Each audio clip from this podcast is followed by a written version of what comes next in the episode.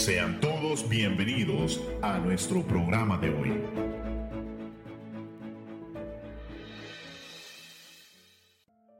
Ocho y media de la mañana, bienvenidos a este su programa, Verdades Eternas. Mi nombre es José Alfaro y el día de hoy en cabina me acompaña mi hermana María José Gutiérrez. Hermana, muy buenos días. Muy buenos días, hermano. Muy buenos días también a toda la audiencia de Verdades Eternas que nos escucha fielmente desde muy temprano. Amén. Y en los controles, mi hermano César Celedón. El día de hoy, hermanos, tenemos un programa muy interesante porque va más allá, hermanos, de las cosas que podemos llegarnos a preguntar y más bien trata acerca de cómo nosotros podemos identificar cuando algo se trata acerca de Dios o es un simple sentir del ser humano. Y el tema de hoy se titula ¿Cómo sé que es un sentir de Dios? Y yo le quiero preguntar, hermana, ¿por qué cree que puede surgir esta pregunta en primer lugar? Bueno, pues hermano, primero recuerde que nosotros somos seres que nuestras emociones pueden llegar a controlar lo que nosotros hacemos. Hay ocasiones en, la que, en las que uno, digamos, se compromete a hacer algo por la mera emoción del momento o rechaza algo por la intensidad de sus propias emociones que lo llevan a tomar una, una decisión negativa.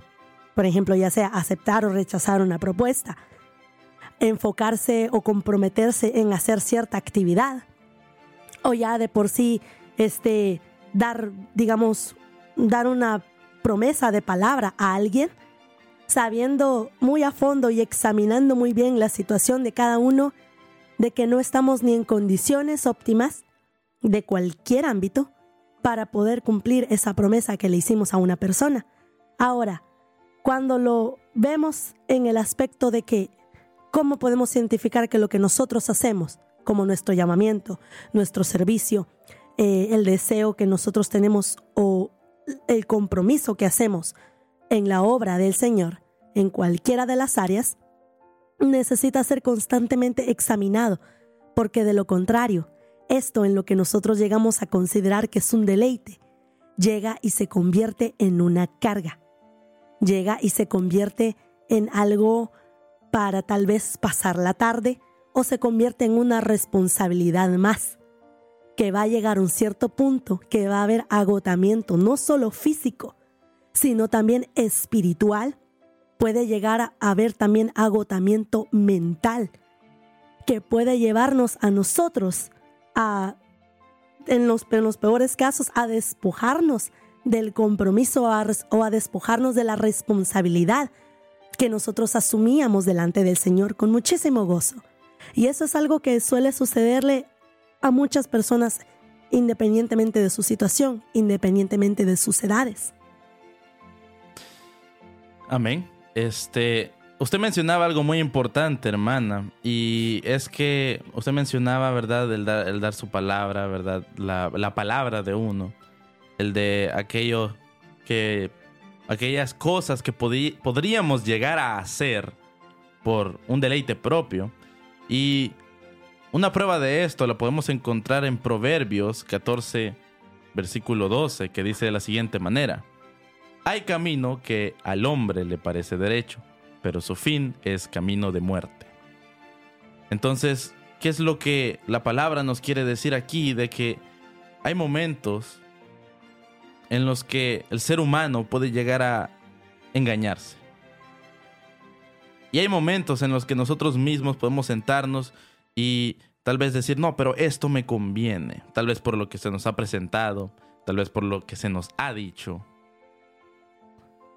Otro versículo que respalda esto es eh, Primera de Juan capítulo 4 versículo 1 que dice, Amados, no creáis a todo espíritu, sino probad los espíritus si son de Dios, porque muchos falsos profetas han salido por el mundo. Entonces, ¿qué hacemos cuando nos encontramos en esa situación?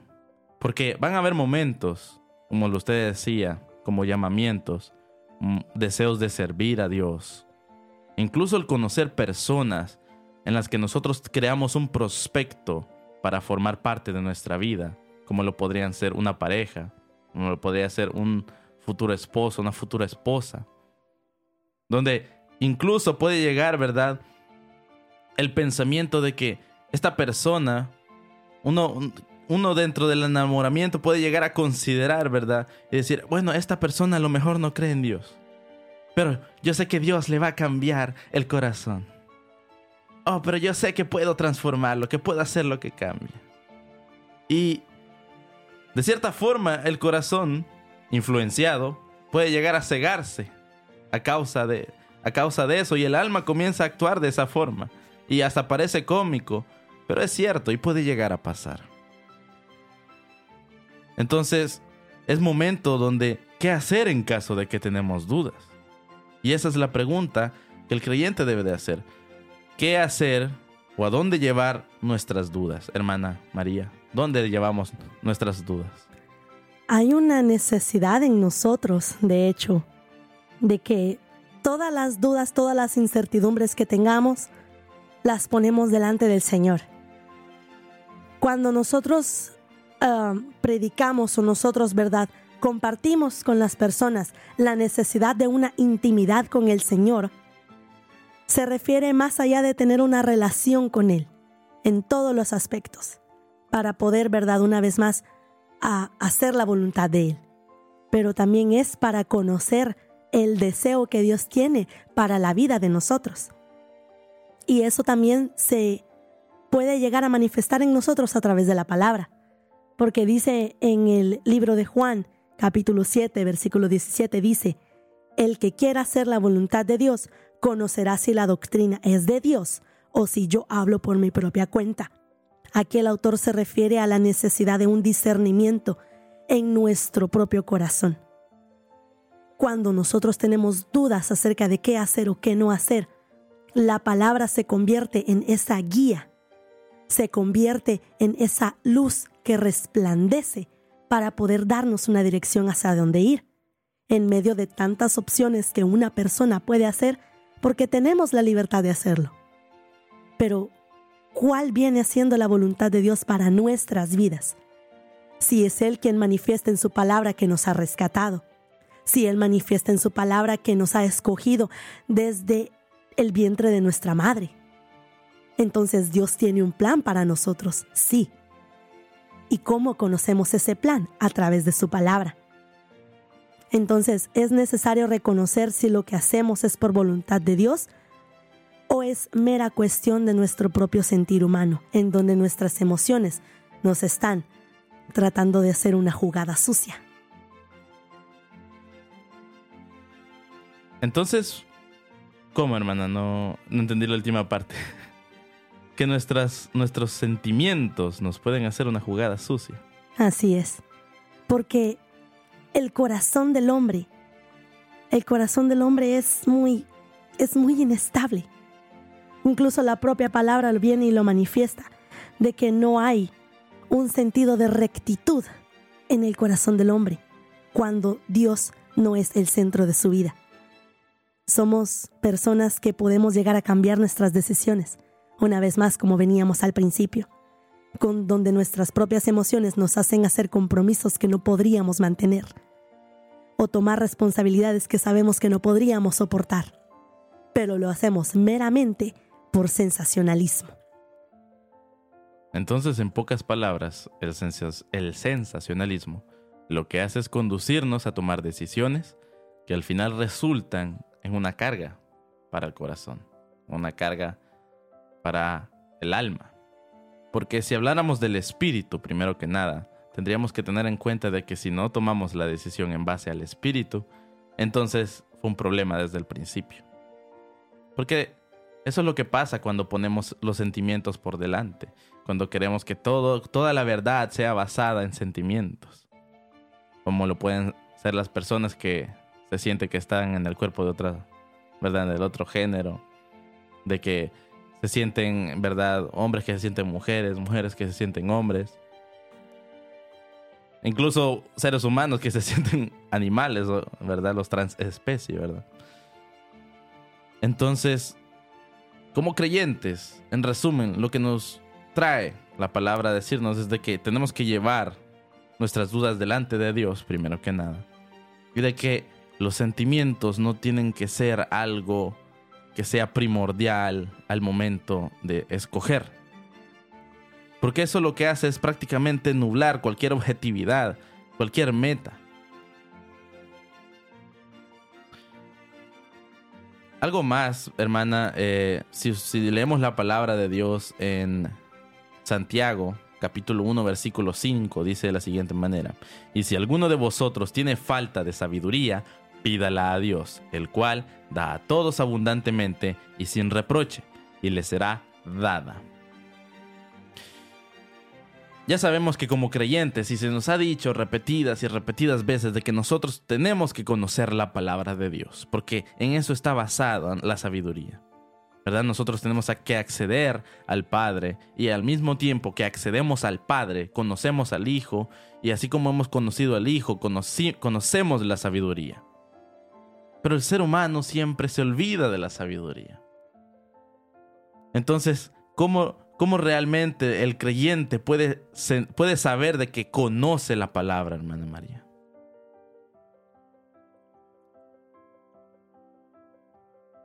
el hombre puede venir, ¿verdad?, delante del Señor. Y viene y manifiesta el deseo, ¿verdad?, de querer hacer la voluntad de Dios. Por poner un ejemplo, cada vez que se escucha un sermón, se necesita examinar si lo que la persona en el púlpito está predicando ya sea por voluntad de Dios o por su propia carne.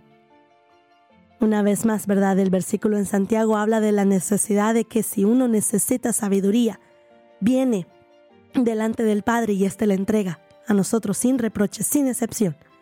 No hay nada de condiciones a la hora de pedir sabiduría, a la hora de pedir dirección, porque nosotros no podríamos, no podríamos guiarnos por nuestra propia cuenta, porque la palabra manifiesta que el hombre es de doble ánimo y este es insensato o inestable en su caminar, en lo que hace, en lo que ejerce. Entonces la sabiduría nos ayuda a nosotros a poder examinar lo que nosotros sentimos, lo que nosotros queremos hacer, pero también para examinar lo que los demás vienen y expresan hacia nosotros, o un consejo que se nos quiere dar, o un sermón que va entrando por el camino, ¿verdad? Correcto, que es un sermón muy potente, muy precioso, que nos marca profundamente, pero también hay que examinarlo. Entonces, hay que recordar también que la palabra del Señor en sí no se contradice en ningún aspecto para las cosas materiales, para las cosas, ¿verdad?, profesionales, también para lo que es las relaciones humanas. La palabra se convierte en una guía para todos los aspectos porque una vez más la palabra manifiesta de que nosotros no podemos confiar en nuestro propio corazón. Entonces, no podemos depender de ello, sino que necesitamos estar conectados constantemente con el cielo para poder nosotros saber qué hacer en diferentes situaciones, ya sea para cosas buenas o para decisiones difíciles que haya que tomar. Y todo tiene el propósito de resguardar nuestra vida y ayudarnos a permanecer intachables en todo lo que hagamos. Amén. Continuamos, hermanos, después de esta pausa musical. No se desconecte en este su programa, Verdades Eternas.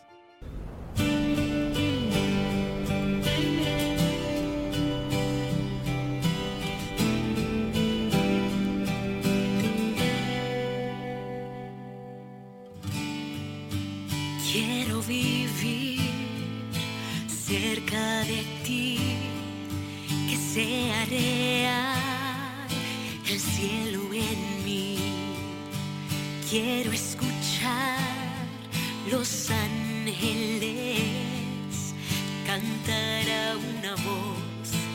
Aleluya, Santo, Santo, Dios poderoso, el gran yo soy.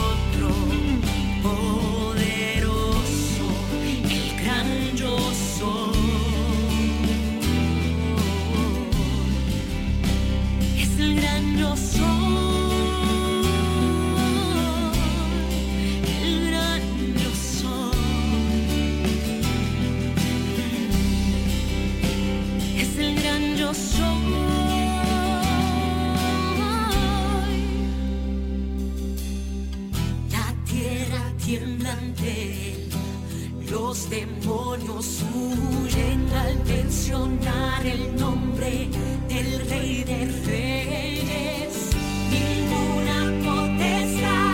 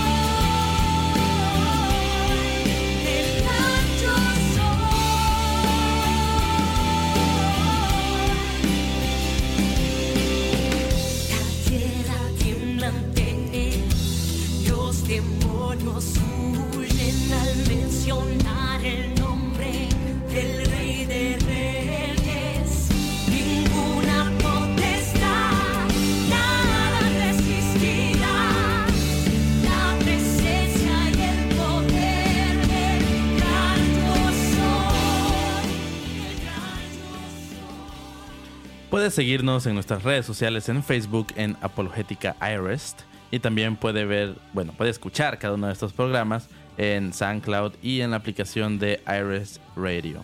Cada uno de los programas en vivo estrenado los días lunes a las 8 y media de la mañana y los días viernes a la misma hora. Continuamos con este su programa, Verdades Eternas. Y el tema de hoy era cómo sé que es un sentir de Dios. Y a la pausa, antes de la pausa, hablábamos de que conocer su palabra es una solución al momento de llevar esta duda delante de Dios. Entonces, sabemos bien de que al momento de tener dudas, primero que nada, yo creo que hay que tener en cuenta un factor muy importante y es la mentira. Porque cuando surge una duda, primero que nada, puede llegar a nacer a causa de una mentira. Y por dar un ejemplo de esto, es de que sabemos de que las, men- las mentiras nos atan, sabemos de que las mentiras son debilidades del ser humano y que al momento de utilizarlas, el ser humano siempre las usa en un momento de debilidad, ya sea para esconder, ya sea para evitar. Pero sabemos de que la verdad nos liberta. Entonces, por ejemplo, al momento de llevar un llamamiento de parte de Dios, pueden llegar a surgir mentiras como es que estoy solo haciendo esto. Y es donde surge el agotamiento. Es imposible, es demasiado trabajo, yo no puedo. Y esa es una mentira, más que todo fundamental al momento del nacimiento del agotamiento, porque eso quiere decir de que hay un choque entre lo que ahora en lo que es el sentimiento y lo que es la convicción en los caminos de Dios. Y muchas veces este agotamiento o esta mentira puede llegar a surgir a causa de elementos externos, elementos que antes no estaban. De que al momento de que nosotros tomamos esa decisión, ya sea de comenzar a servir,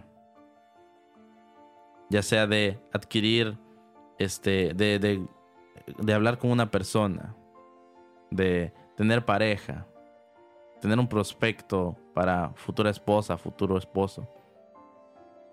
O incluso cuando recibimos de parte de Dios un sueño y decimos, es que este sueño es muy difícil.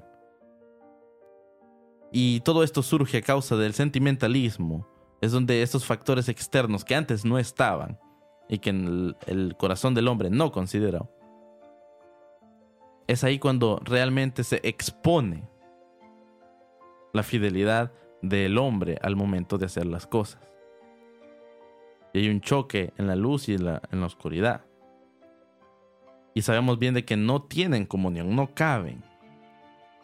Porque mientras nosotros, hacemos las cosas de Dios, hay un momento en el que el Señor ministra nuestros corazones. Hay un momento en el que nosotros recibimos bendiciones de parte de Dios. Y cuando llegan estos elementos externos a perturbar el corazón de las personas, es cuando la espiritualidad realmente tiene que salir a la luz. Es cuando realmente tiene que exponerse quién está influenciando el alma. Si es el corazón o es el espíritu. Entonces tendremos muchas oportunidades en nuestro diario, diario vivir de hacer las cosas de forma íntegra o torcida. Porque al mismo tiempo que surge los problemas, las personas pueden resolver los problemas en base a la, a la solución que indica el Señor o a una solución más fácil. Y es ahí donde surge la verdadera, la verdadera influencia del, alma. Porque el corazón dirá, no, es que es más fácil hacerlo así. Y no, es que Dios mandó a hacer las cosas de esta manera. Y un ejemplo de esto es el aborto. Un ejemplo de esto es el aborto. ¿Por qué? Porque, digamos, una creyente tiene un bebé. Y es ahí donde surge el momento y decir, pero es que no quiero tener esta criatura. Y estos pensamientos pueden surgir por los sentimientos, por el corazón. Entonces es allí donde surge el problema, hermano. La luz y la oscuridad no tienen comunión. Entonces, el qué hacer en esa ocasión determina realmente cuál es más fuerte en la vida de la persona. Si el corazón o el espíritu. En nuestro diario, vivir también estaremos en nuestros trabajos donde podemos ser íntegros o hacer las cosas con trueques, con trampas.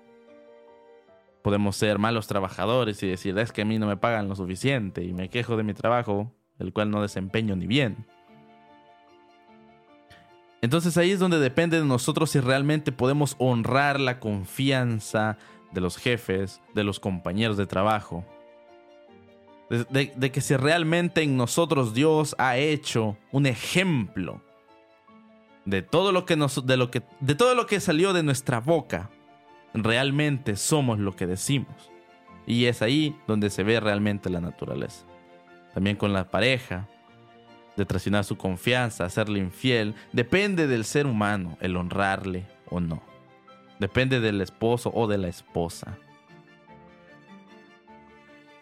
Una prueba de esto es Primera de Juan, capítulo 1, versículo 6, que dice, si, si decimos que tenemos comunión con Él y andamos en tinieblas, mentimos y no practicamos la verdad, pero si andamos en luz. Perdón, déjeme leerlo de vuelta. Si decimos que tenemos comunión con Él y andamos en tinieblas, mentimos y no practicamos la verdad.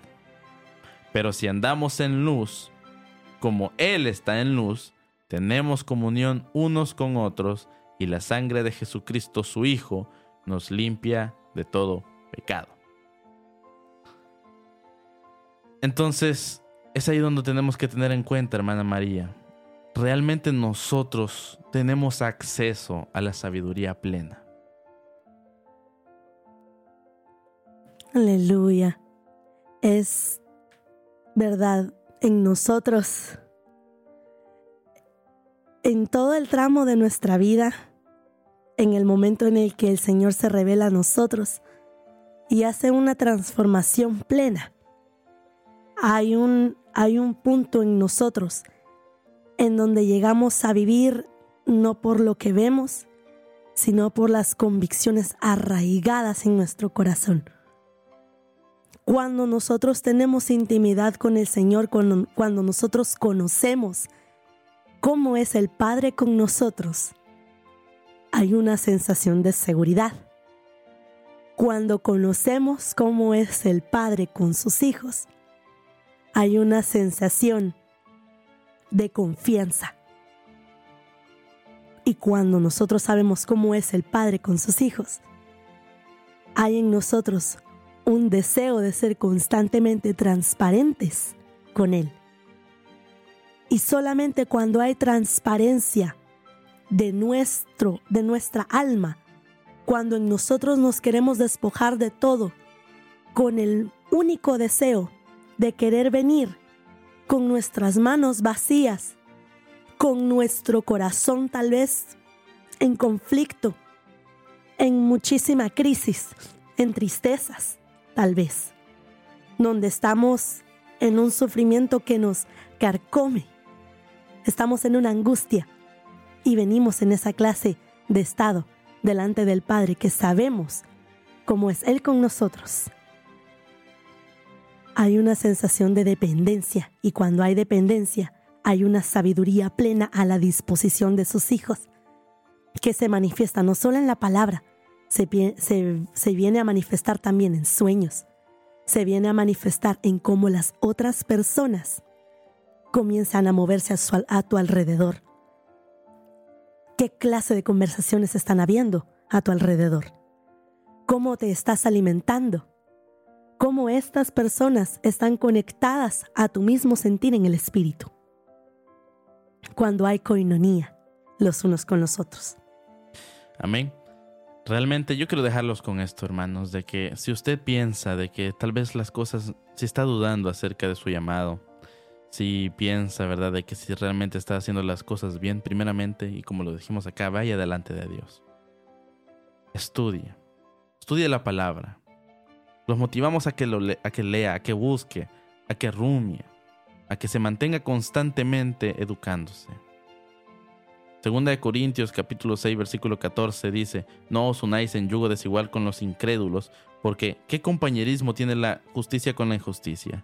¿Y qué comunión la luz con las tinieblas? Y esto hermanos, ese versículo va más allá de, las parejas, va más que todo con las personas que usted se rodea.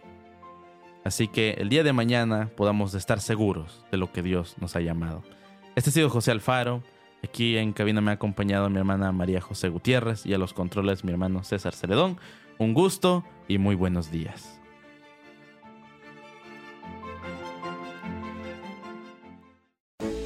Gracias por escucharnos. Te invitamos a nuestro próximo programa.